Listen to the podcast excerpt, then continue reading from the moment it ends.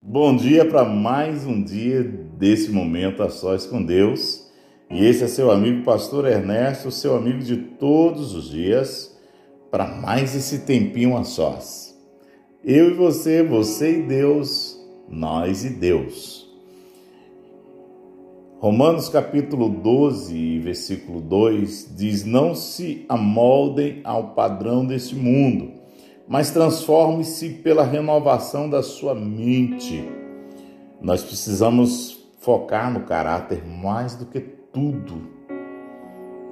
Porque quando você se amolda no caráter, molda sua vida no caráter, pode ter certeza de uma coisa: as demais coisas elas elas se colocam no lugar, elas se colocam na direção. Estamos num mundo muito ativista Ser alguém na vida se confunde com o que você faz. Deus está muito mais interessado em quem você é do que o que você faz. Muita confusão na vida cristã vem por ignorar essa verdade. Deus está muito mais interessado em construir o seu caráter do que qualquer outra coisa, como por exemplo, a sua carreira. E isso porque você terá o seu caráter, não a sua carreira.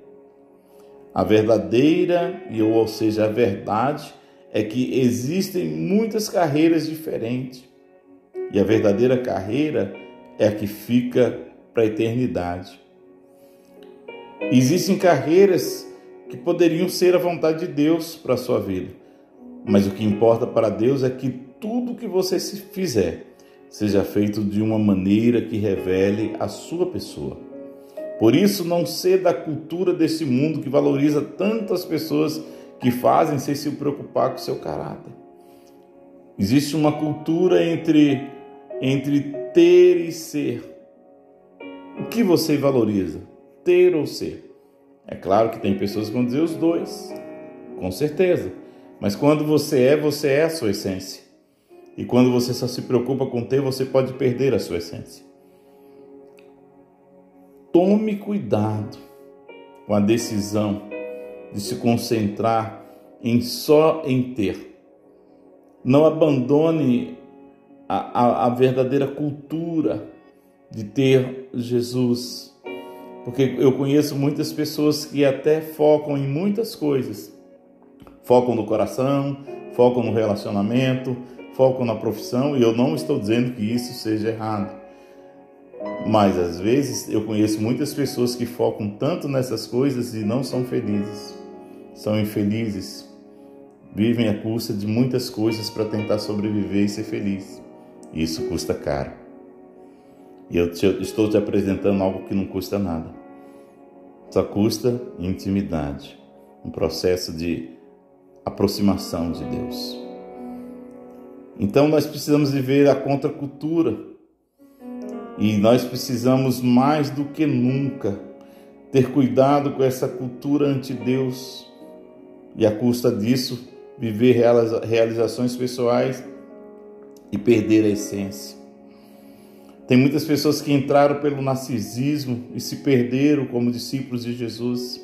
A Bíblia adverte: não vos conformeis ou amoldeis, ou seja, deixe tomar a forma de a esses séculos. Lembremos que Jesus não morreu na cruz para que pudesse viver vidas confortáveis e bem ajustadas. Seu propósito é muito mais profundo. Ele quer que sua vida esteja em nossa vida e que sejamos usados para que outros possam conhecer, amar e servi-lo, encontrando propósito, significado e razão somente nele. Talvez eu e você estejamos numa vivendo em círculo porque nós perdemos a essência. E quando nós perdemos a essência, nós tentamos nos encontrar em alguma situação, em alguma coisa que talvez preencha o vazio, que às vezes talvez chame a atenção. E a única atenção que eu e você precisamos chamar é a de Deus.